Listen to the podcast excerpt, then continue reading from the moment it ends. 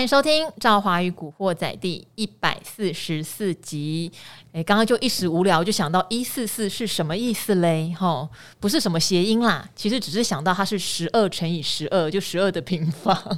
因为小时候不是都会去背吗？哈，六六三十六，七七四十九，对这种平方数特别有感觉。这样好，当然今天可能不是个适合说笑的一天，因为今天竟然大盘正式跌破万四了。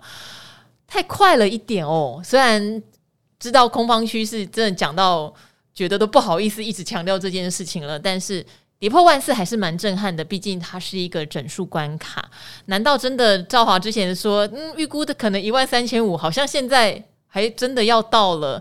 甚至现在大家都在讲什么？讲十年线。之前想说十年线你也太 over 了吧？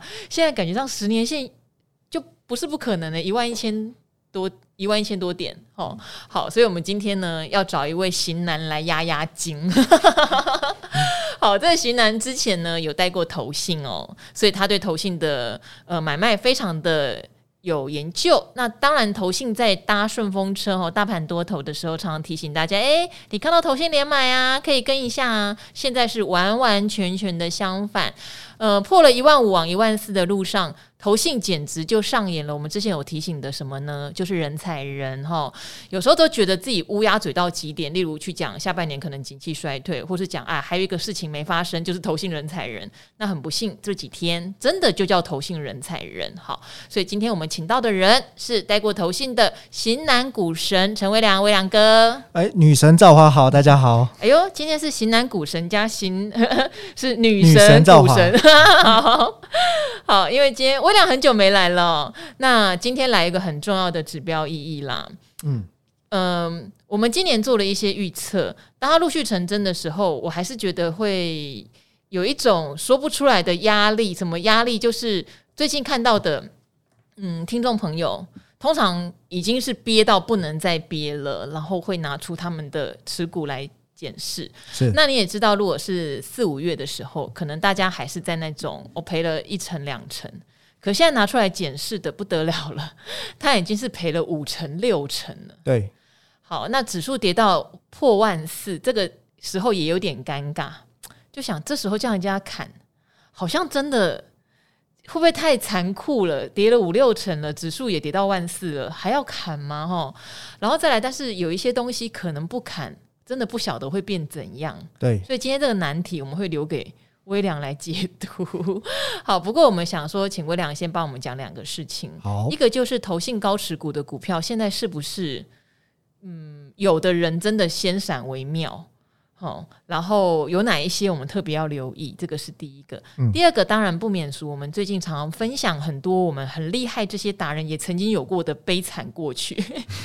好，就是微良可能也教教我们。其实你也是，当然后来你当分析师是不能进出，嗯、可是你也看过很多次的空头循环，嗯，你那时候可能也发现有很多的特性，嗯，好，那现在到底是走到空头循环的哪里了？嗯，哦，离底真的近了，还是说会有更不好的状况在后面？帮我们分享一下好不好？好，我们先聊一下就是投信这方面哈。对呀、啊，那其实。我观察最近投信是有一点身不由己啦，身不由己。对，他们其实呃大量的卖出持股哦，那当然当然这个资金还是要有卖有买哦，所以其实严格上来说，他们目前的策略是。卖出小型股，买进大型股，这方面大家不妨就是去观察一下。比方说，在如果你打出这个柜买指数哦，下面 K 线图放上指标是投信，你会发现说，哎，投信呢其实最近在柜买都是一直站在卖方的。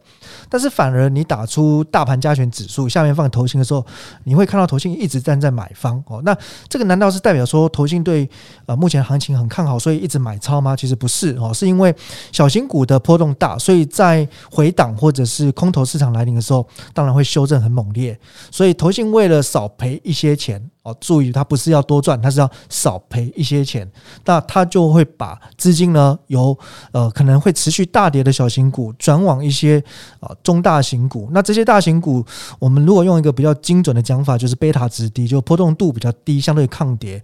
所以举凡大家大概可以想到的，像电信三雄，或者像一些食品股、通路股，最近都开始成为投信布局的方向哦。那最主要的目的就是呃让它的一个资金呢有避风港，因为其实国国内的法令要求来看，国内股票型基金，它不论是在何种的景气阶段，或者说大多头、大空头都好，那总之投信基金的持股比率的下限就是七十 percent。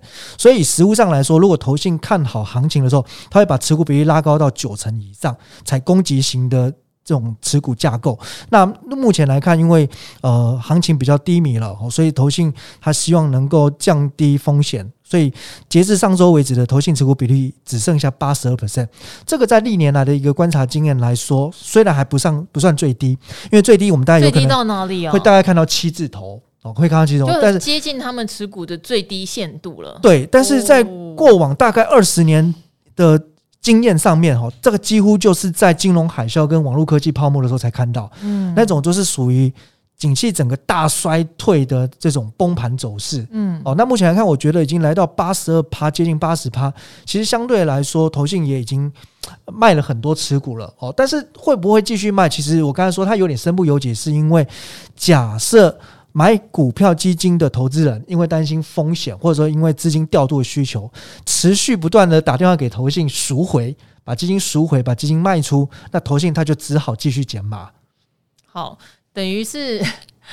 我再讲，我再讲一下，就是为什么那时候会提到一个人才人的状况是，其实我们在一到五月的时候，我们的基金赎回潮还没有到非常严重哦，就是是有一些赎回潮，但是那时候问了一些投信，就说好像现在的投资人都比较坚持，可能也宣导了，例如你定期定额不要停扣什么的。嗯。可是后来到五月开始到六月，赎回的压力突然之间就有变大了，因为我觉得可能也跌到一个台股的极限，例如融资断头了，嗯，真的断头了，所以脚令真的。出来了，然后去银行或券商，你会看到那个电话，他们一直在打电话催钱。就这这个事情，在这一两周是很明显的。是好，当你真的有缺钱的时候，你就真的会卖基金。对，真的就是一个，因为基金你不用追缴，可是有别的东西要追缴，所以基金就被卖。所以这大概近一个月来，投信的赎回潮是真的明显。那赎回潮会造成什么连锁效应？你赎回，他就得卖股票啊。哦，那之前可能还能撑，现在就不行了。那还有就是有一些公司也不见得前景有很大的问题，可是你玩比别人慢一点，你绩效就比别人少一点，那你就要应付投资人更多一点。好，所以它这个连锁效应才会造成投信的人踩人，其实散户也是参与其中的。有时候这种负向循环就会让人家觉得很无奈，也不知道什么时候会停下来。哦，所以这边就要请魏亮来分享一下了。之前其实你也历经过很多啊，不管金融风暴、欧债风暴，对不对？中国的入股危机、中美贸易战，一路以来其实都有过修正的。当然，我觉得这一波大家感受特别深，就是因为参与的人数是史上最多。嗯，哦，这一次这两年进来的人和我们的成交量创历史天量。这些事情都是史上第一，企业的获利也出现了史上第一，太多的第一集合在一起，等于是很多人你应该正在历经你这辈子的第一次空头，所以会非常 shock。嗯，好，但是像我们两个这种对不对老皮，就是看过很多次的，所以我俩你可以分享一下吗？不管当时你在投信或投顾，你觉得这样的下修到什么样的征兆出来的时候，其实投资人会可以比较松口气，但。现在也许还不是，要做好什么样的准备？其实看到空头市场的时候，我真的每次都忍不住会去回想到年代久远前的两千年网络泡沫啊，太久了，真的很久哈。但、嗯、但是我觉得，呃，那个时候我自己是一个投资人的时候，深刻感受到所谓的多头惯性。那这种惯性其实会让我们养成一个很不好的习惯哦，就是你只要看到股价回档，就勇敢买下去。那因为反正不管震荡。怎么走？后面就是会再创新高，那个就是大多头的特征。所以屡试不爽之后呢，这个心就变大，那资金也变多，就会不断的往上加码上去。那导致最后就是，其实行情已经出现反转趋势改变的时候，那真的就是像大家说的卡巴奇啊，就停在原地不动了，那也不知所措。那个所招致的投资灾难是非常非常可怕的。所以我觉得，其实二零二零到二零二一年这两年疫情后啊，其实我们也看到国内台股有很多新的生力军加入。那所以我想到，其实很多现在年轻的投资朋友就跟二十几年前的我一样哦。那其实这两年两年的多头惯性就是，不管是传产的钢铁航运，或者说电子的半导体等等，只要拉回就买，拉回就买。那短时间就算被套上去，都还是能够创新高赚钱。所以直到呢，其实今年出现大改变的时候，大家会有一点浑然不觉哦。然后尤其就是说，前面其实我们如果以一到五月来看，我觉得它比较像是缓跌，所以戒心会比较少。那可能在这边就会比较容易忽略了一些啊风险。那到了六月的时候，其实变得有一点是加重跌势，而且变得是急跌跟连跌，所以这个时候大家就会很明显感觉到害怕跟痛苦，因为是急跌跟连跌的哦。就像尤其上个礼拜以来到今天为止，看起来就真的是喋喋不休。那我觉得其实呃，如果我们要回到就什么时候是熊市结束，然后牛市开启，也就是空翻多，这个趋势一定还是要回归到景气基本面哦，你不可能跟这个脱钩的。那所以这个部分就还有很多总经面的指标可以去呃深入去研究去讨论哦。但是先回到就是短线有没有可能做做出一个终极反弹？那我觉得这个几率。其实很高，而且有些条件也逐逐步的在符合当中了。因为其实，哎，现在敢说反弹的人都是勇者哦，也不会啦，我真的哦。你看，我们里面最喜欢跟我们分享反弹的人叫做永年老师，他最近都不想讲了。哎，不过我不是在吐槽永年老师，我这边要先强调一下，因为以技术性来说，嗯，本来跌升就会反弹，是是。那为什么我今天会特别说跌那么快，我也吓一跳？因为这中间几乎没有反弹，就算有弹，都是开高走低，最后杀下来。对，好，所以我才会说威廉还是很勇敢，讲到了反弹两个字。可是照理常理来说，以前我们经过的空头来说，都应该。要有一个反弹才对啊，这确实是啊。对，就是说两千年以来，这过去二十二年里面哈，好几次的空头，但是呢，有的空头是因为单一事件哦，比方说二零二零年三月的 COVID nineteen，它单一事件呢一一口气下杀之后，它也会形成可能就是 V 转，一只脚就上来了。嗯，但是如果我们讲说景气衰退这种哦。一刀又一刀，凌迟式的哦，伴随就是呢价格泡沫，然后景气衰退。那真的最典型就是，呃，两千年的网络泡沫跟两千零八年的金融海啸。但这两次的大空头哈，有一个共通点，就是它都是第一波大跌之后出现一个中期反弹。然后那个中期反弹其实就会出现市场两极化的声音。有些人认为就是。跌完了，复苏了，对，那重新回到牛市了。嗯、但是有一波知道说，哎，这个就是空头里面的大反弹，逃命波。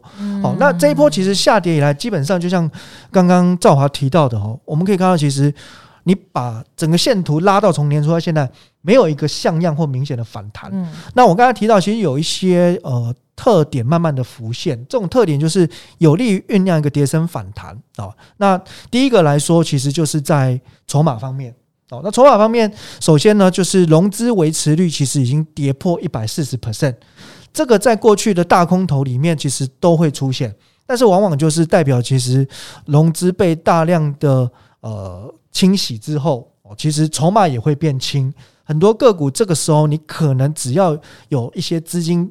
点火拉抬的话，它当然你说要弹个十五趴到三十趴，这个可能性是存在的。对，重点就是筹码变轻，所以我们可以观察就是融资维持率。嗯，那第二个也是跟呃筹码方面有关的哦，是在于呃就是目前其实外资的动向上面，我觉得已经没有在加空。那这个其实稍微复杂一点，是要把不同面向加总起来看。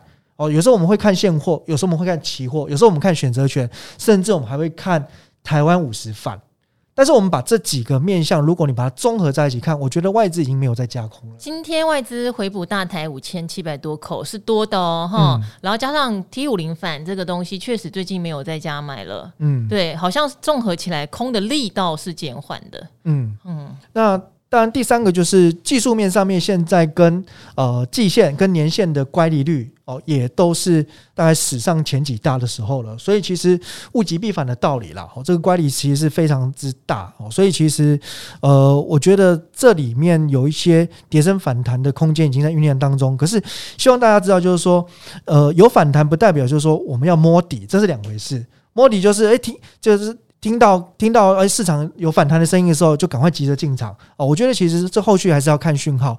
那因为现在台股在等一个契机，就是它必须要先出量，要有买气。在下跌过程当中，如果有买盘愿意积极的进场，那我觉得这个才会是一个呃反弹发动的号角。那所以这边来看的话，因为目前最近涨也好，跌也好，我觉得量能都是不太足够的，所以只能就是说做好要去观察反弹的心态准备哈，但是不用急于进场。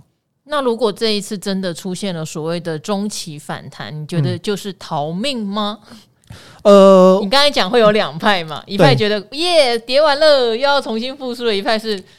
就是真的老手哈，说实话，觉得是逃命，赶快把手上还有的多单出一出。对，我会觉得应该就是利用反弹，也许也许是往季线哦，那甚至如果格局大一点的话，不排除有可能是往年线。嗯，哦。那当然，这个都要下半年再进一步去做观察。但重点就是反弹上来不是用力去加码的，嗯、而是可能要调整持股比例。嗯，然后另外就是调整持股的内容组合，就是有一些啊真的被低估的，或者说相对比较强势的股票哦，可能就是你可以将来考虑换股的方向。那真的是产业前景持续比较疲弱的，或者说还会再往下修正的这些个股，就是要趁反弹上来要赶快出清。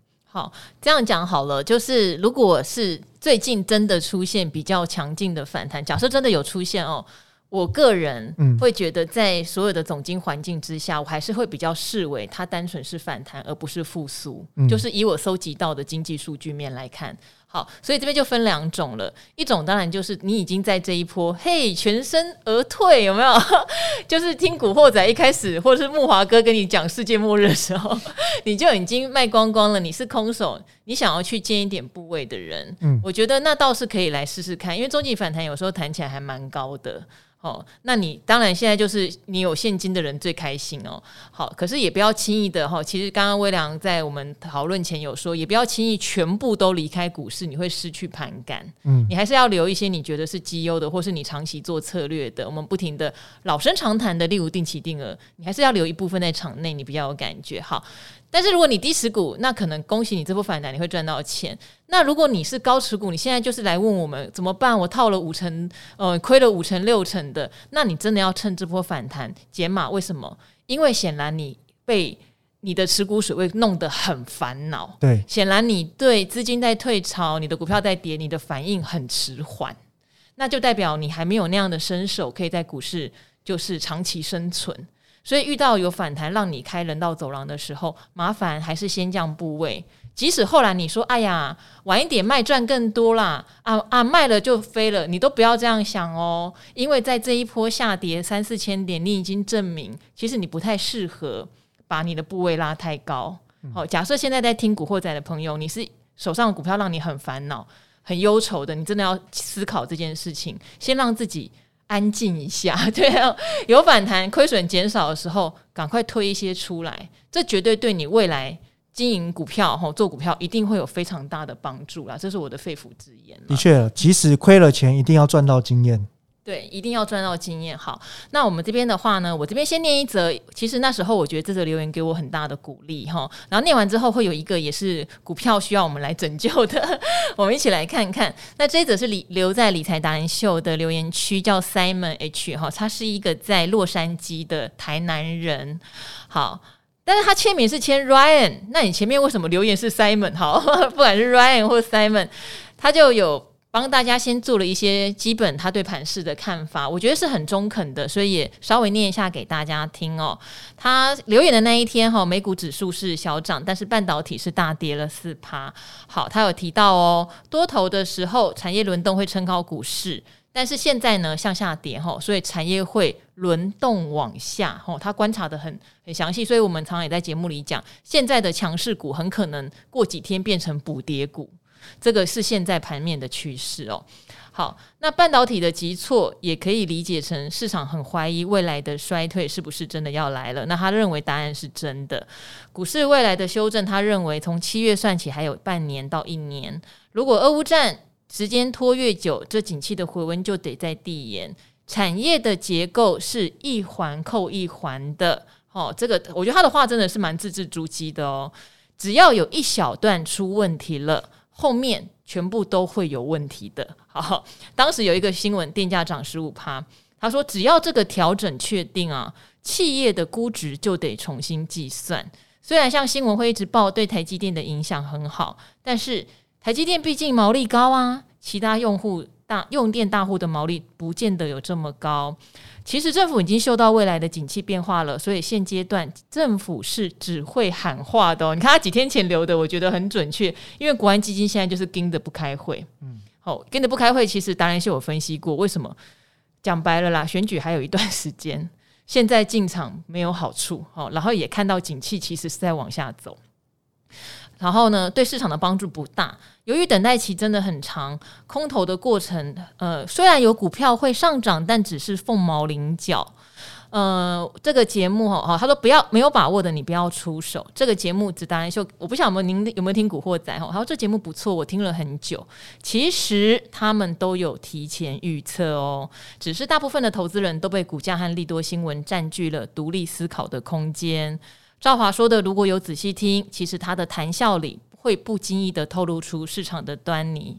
然后他讲了一句：“他的心肠真的很好。”他说：“我的心肠真的很好，我心肠不坏啦，真的。”然后赔钱是投资的过程之一，如何调试心情和转念才是最难的。投资也是修炼自己最好的工具之一。要坚持，不要用赌博的心态去面对股市，这样很快就会毕业了。然后你会永远害怕再进场。投资如果好好学习，真的是可以帮助自己成为增加资产的工具。但是错的心态就会让你资产减少或是消失哦。祝福大家投资顺利，也祝福阿华 和各位节目来宾，谢谢你们在洛杉矶的台南人 Ryan，是不是写的都非常好？真的，然后对产业看起来真的非常透彻，没错。哦，他讲的刚才那那一段，大家都可以听听，是真的讲的很好，是真的在股市有历练过的人。好，那这边的话，当然就要对新手我们赶快来拯救一下哦。好，这一位叫做我的钱赶快回来。他说：“听着赵华女神说，如果一直有听古惑仔，应该不会到现在还满手股票。Oh my god，我就是那一个还满手股票的人哦。明明知道要多保留现金，但谈了不知道要走，跌了又砍不下手，现在惨套中，要好好面壁思过。因为为什么他会这样呢？他是想到去年五月也犯过同样的错误啊，哈，一直不肯走，等到忍不住卖掉，就开始反弹，所以卖在阿呆股。OK。”这个经验，等一下来帮你也解读一下，为什么去年五月跟今年五月是完全不一样的状态？哈，好，去年大家大赚了，我却大赔，所以我想着不能重蹈覆辙，我就一直报，没想到越套越深。那现在砍了，会不会又是阿呆股嘞？哈，怎么办？我的持股有台半七十八块，智易一一三，新全六二点四，长科没有写价钱哦，联电六十四块，中钢三十八点六。好，我这边小小讲一下，去年五月那时候修正是因为本土疫情爆发。可是你说产业前景好不好？产业前景其实去年有个史上最棒的第二季，接下来又迎来史上最棒的第三季。那时候虽然我自己个人哈对有一些像面板或是记忆体都觉得有可能是快要反转。对，但是也没有办法非常确定。当然，面板是后来提早开始，那个报价就逐步下滑了，所以在第四季就很看到很明显，股价就很明显在反转。可那时候很多的电子业还是哇哦欣欣向荣哦，继续堆库存哦，嗯、所以那时候题材还是非常多，业绩还是不断的向上。但是去年五月的状况导致会变成一个极点，你会认为哇，结果嘞八九十十一又往上涨，哎呀，我真的很笨。可今年是不一样的哦，今年一直提醒大家，到了五月之后会发生什么？年减月减的公司会越来越多哦，产业趋势坏消息会越来越多哦，跟去年五月相反，那时候还在往上，现在在往下啊，哦，所以这个是完全不一样的两个五月，真的要特别的留意啦。那这边的话，威良哥可以帮他解读一下，到底现在这些股票怎么办吗？呃，根据留言的内容哈，那因为是满手股票。哦，所以满手股票的朋友，我会觉觉得就是一定要增加现金。所以这里就是不论大盘是不是要准备见低点反弹哦，我认为都还是必须要从目前持有的股票里面哦，那呃可能挑选一些我觉得疑虑比较深的哦，先做卖出，然后增加现金。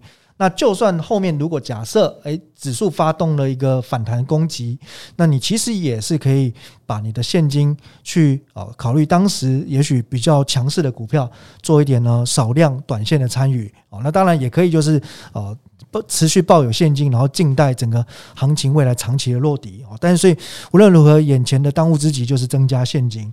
那这边的持股，我简单来说，我会建议呃可以先忍耐一下续报的。啊，基本上就是第一个是在于智易，嗯，哦，那因为短线上面来看呢，其实智易刚走出四五月大陆风控的影响，哦，那现在其实看起来它的整个呃营收其实是往上走高的。那下半年虽然说整个市场的景气，比较有一些变化啊，不过看起来，因为网通去年的基期比较低，那今年又有一些呃这个上游原料的问题解决，那所以我觉得智易这一波，因为投信的持股还没有松动啊，所以目前看起来应该可以稍微忍耐一下哦。那观察着最近能不能先站回五日均线之上。那第二个，我觉得可以考虑续报的是在联电。那当然金晶圆代工，尤其成熟制程最近的负面。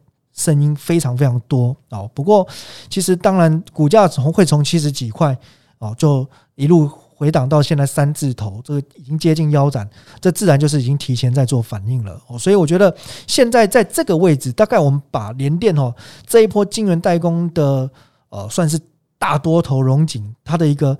从低点到高点的位置来抓出来看，十几块涨到七十几块，现在它大概就是回到二分之一半的位置，所以我觉得反倒会去观察，就是能不能慢慢形成利空不跌、利空止跌。那另外来看，因为它的月 K D 指标已经快要进入到超卖区了，所以代表其实真的是跌了够深够久，所以这边我觉得呃可以稍微忍耐一下哦。那毕竟就是联电还是有它的基本价值存在。那再来就是。中钢哦，那中钢来看的话，一样哦，它其实这一波可以说哦，呃，享受过钢价上涨的荣景，但现在几乎股价已经退回到也是它的起涨点了。那月 K D 也呃快速的下探当中，但也慢慢的接近到低档区。不过就是因为我刚才查一下哈，因为中钢七月二十六号会除息，所以我建议再过一两周要特别再观察一下，它在接近除息前会不会也跟其他呃除息的股票一样有。弃息压力哦，如果是这种状况之下的话，那我会建议就是可以在除夕前先跑一趟。那除夕之后哦，毕竟就有蛮大的概率是有低点可以捡回，那至少能够试图把自己的持股成本降低一些。那这个其余的个股，我会认为，要么就是其实线型是非常弱哦，而且就是有有些股票，比方说像新泉，你可以观察到它的 K 线是连续小黑 K。那这种其实算是是我个人觉得最可怕的一种连续想黑 K，就代表每天有人其实是不断不断不断在供应筹码，所以它开低走低或开高走低哈。那在这种状况之下，其实就要格外小心。那另外像台办，因为投信开始啊倒出股票，而且就是库存的来很多，而且后面有可能会进一步的是变成投信多杀多的停损，所以这边来看也会建议就是忍痛先做停损。好，当然就是这位朋友也会建议说，这些股票如果有弹上来，对，那你的水位又高的时候，即使是可能投信法人目前还愿意守一下的质疑，都要考虑是减码啦，嗯，都要考虑是减码，因为主要是刚刚我提到的，如果你的股票让你已经会烦了，嗯，那你一定是换回现金会好一点，反正明后年我们再把它赚回来。我觉得会比说每天担心受怕来得好。那当然，微量也针对各个股票不同的特性，尤其是投信高持股的，最近根本的是根本就是剑拔，这特别要留意。好，希望有解答到您的疑惑。那这一位，我相信也会是他问的，也会是很多人的疑惑。例如说，你看到股票它的营收没有下滑，嗯、可股价只能跌的太凄惨了，到底要怎么解读？哈。这一位叫做 YY 股市新手，他说五星好评加询问，是朋友的介绍开始听，现在下班回家必听的 Podcast，谢谢赵华跟老师们分享这么多知识。最近手中的持股是台表科，做那个 LED 表面粘着的一间公司哦。这三天就跌了二十几块。请问 Mini LED 产业 Q 三 Q four 还是呃也是会不好吗？看今天公布的营收哦，它其实是有在注意的哦，还是成长。我记得台表科六月营收是年月的还双增哦，哈。但是股价一直跌，心情很不好受。希望我可以学习老师们的心性，谢谢。那当然，因为 LED，我不要逼我，一直每次都在吐槽 LED。好，因为我一直觉得 LED 之前有讲过了，很多人喜欢复彩，但是因为我跑过 LED 产业，这产业不管做什么事情，大陆就会很快来给你乱就对了，本来毛利说会很高的，后来也都变得很低。嗯，好，就是。他很容易是年初告诉你今年很棒啊，然后到年终就嗯没那么棒，到年底哦我都做不到。我以前对他们的印象真的是这样，但是我也理解听众的想法，没有啊，至少到六月看起来营收数字都还蛮漂亮的啊。那到底出了什么问题？要怎么处理？呃，其实我们做股票的时候会考虑八字真言啊，题材族群、筹码现行。嗯，那题材 Mini LED。哦，但是很显然就是说，现在这一块的光环暂时不亮了啊，因为其实现在全球都在担心哦库存的问题，担心消费电子需求萎缩的问题。那这个族群哦，就看到 Mini LED，那其实呃有经验的投资朋友一定会把这个相关的股票都列出来嘛。那通常一个族群能够一起往上攻的时候，它比较会有气势。那假如说这个带头的，就像刚刚聊到像富彩或者说其他 Mini LED 的股票，如果都其实股价比较弱势哦，那这个时候就要考虑再来就是呃这个现行的部分哦，其实已经呢形成了反转。那最后就筹码部分，如果说法人卖，那融资增加哦，其实这个也都会增加股价，它将来如果想要筑底甚至反弹的包袱。所以我认为其实呃因为。因为今年我们所面临的是一种呃景气的转折，哦，由高至低，由强至弱。那同时就是因为呃很多很多个股，其实它在系统性风险笼罩之下，它也不见得说能够去反映它的基本面哦。那况且就是说，因为营收所代表的是过往的基本面，而不是未来的基本面。所以我建议就是说，呃，注重基本面研究的投资朋友，其实也可以呃常常多。去关注诶，公司也许在记者会、法说会上面的一些展望啊，尤其是从呃上下游公司，比如说从 A 公司的角度来看 B 公司，啊，从 C 公司的角度来看 A 公司，那所以我觉得以目前哦，当然这个营收看到是成长，可是不表示下半年它还能够维持这样的一个力道哦。那所以加上刚刚总结，就是题材族群筹码现行，其实呃坦白说对股价比较不利。所以我觉得，如果投资其他个股，如果你有看到就营收成长，股价呃却弱势的哦，反倒是可以呃去思考一下，就是这种利多不涨的效应，其实也往往就是我们投资要特别小心的风险。好，当然台表科我以前对它印象是它的股性很差，嗯，就是但是也一定会大概维持在一百块钱以上。这一波真的是跌的比较惨。哦，它股性差，所以不太涨嘛。但股性差也不至于跌到哪里去。所以现在如果问我，我也会有一点点小犹豫。耶，说真的，因为它毕竟今年赚第一季也赚了四块多，有业外啦，有业外，那配六块钱，所以现在殖利率也蛮高的，七八趴。所以这个时间点要给投资朋友建议，真的压力是有点大。呃，所以就是我们给了一些角度。对，那大家可以去综合，因为其实有时候我们还不了解，是说，比方这个投资朋友，你买在多少钱，对不对？或者说台表科可能只占它的总部位的一层，然后它现在有非常非常多的现金，那它其实可以容忍的。风险会比一般人大一些，但也许已经如果是重压了，然后也没有现金，这种处理起来的情况可能又另当别论。好，对对对，其实呃，魏良提醒我了，因为每一个人的状况不一样。就像前几天我有一个学长就问我说：“赵华，我明天开盘把我手上的股票全卖了好吗？”因为他刚好就听到我们可能在讲总金空，但是就是前几天，等于说我们已经讲了很长一段时间，他刚好听到。那当然，手上一定是满手套牢。现在突然问我说：“我明天开盘就把所有的股票全砍光。”哇！我听到这个问题，他说：“你支不支持我？” 好，我当下深吸一口气。然后后来我就跟他说：“学长，第一是你先要厘清你当初为什么持有这些股票。我说，如果当初你就是希望可以赚一个短线，赚一个波段，那确实你没赚到。不管早砍晚砍，我都建议你至少要解，就是要解决一些。”我说：“可是，如果当初你的策略是高，你也会买一点；低你会买一点，你相信这家公司的前景，你本来就是要这样做，那你何必明天要全部把它砍光呢？嗯，你反而是有，因为我们的同学都蛮有钱嘛，对不对？你反而应该是。你相信他，你反而应该再买一点，所以这完全是不同的，对，完全完全要看你当初买它，你到底想的是什么。还有一句过去常常说烂的，你当初是为了什么样的条件进场？例如你是看基本面进场，你是看筹码面进场，还是你是看技术面进场？那你就守住你当初进场的那个原则。对，你是觉得它有价值，其实逢低是加码才对。嗯，你是觉得你看技术面，那破线你要走才对。对，好，这个是。讲过好多次，我知道大家 不容易遵守，但我觉得这一波下来，可能大家会更有体悟到，嗯，以后我会遵守，对不对？好，那最后我们再来念一个，就是我觉得看了应该大家会觉得比较开心的啦，就是他有避开了这波的下跌哈，然后来帮大家做一个比较快乐的结尾，好不好？因为我也希望这样的听众越来越多，能够从我们的节目得到知识之外，然后这一波有避开，或者这波就算没避开，也学到了难得的经验，下次就会做对了。我觉得这样也很棒哦。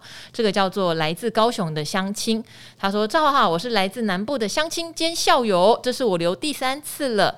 之前在 Podcast 中，您有稍微帮我可惜嘉泽哈，早了点出清。”因为他是一个敏敏感度很高的人，他那时候就是觉得大盘怪怪的，嗯、所以他手上有嘉泽，是当时的强势股，可是他还是卖掉。后来嘉泽又涨了一段，我就说：“哎呀，因为当时他问我们的时候，我们也觉得其实你有赚了。那现在整个环境不好，要不要就是早点获利了结？”后来谈上去，当然我就觉得：“哎呀，会不会害人家没有赚到最后一波这样子？”他说：“因为嘉泽曾经冲到八百以上，哈，好，可是呃，今天七月一号，嘉泽已经跌到六百一了。”我很庆幸当初把嘉泽都出清回收现金，因为我并没有想要赚到超涨的部分，那只是可遇不可求，风险太大了。另外这两周因为眼见七月弃息潮太凶猛，没有几家有填息的，好，所以六月底哦，把一些稳健的营造股也在除夕前卖光光了，结果真的是除夕后继续跌，那就等过一阵子我再买回来吧。好，其实手上哦还是有台积电和联发科哦。他说不含过去的获利啦，账上的亏损大概是十五趴，可能就是扣掉那些有零股息的那些不算哈。他说虽然知道好股票价值投资要抱着慢慢等，但真的面临下跌时，对抗人性的功力真的很弱。好，只能看着大师的经典书籍，就是我以前也讲过一个投机者的告白，科斯托兰尼。哦，还有一个是投资最重要的事哈，叫 Howard Marks 写的。好，谢谢赵华这周邀请达人们分享面对亏损的经验跟心情，真的很宝贵哦。希望大家都能在股市平安，期望可以心情稳定的度过第三季。相信台湾及人类的科技还是会继续向上的。放眼未来三到五年，也认为台湾的科技产业可以发光发热哈。希望股市也能蒸蒸日上，没有错啊。股市如果拉长八到十年，永远是多头啊！没错，这个事情是真的没有变过的，所以我们要如何在空头活下来，就变得很重要。空头不会八到十年，希望嘞，不要一语成谶，不会，好，对，从来没有了，从来没有，一到两年就很多了，哈、嗯，通常都是大概八个月到一年左右，好，我们熬过去，哈，留着钱。好，长时间来看，我们都是多头股市的格局的。好，那今天非常谢谢微良哦，谢谢，也希望大家还是愿意把心情分享给我们，我们都会尽量念出来，也希望能够尽量解答大家的问题哦。那今天的赵怀古惑仔就到这边了，我们一起跟听众朋友说拜拜吧，拜拜，拜拜。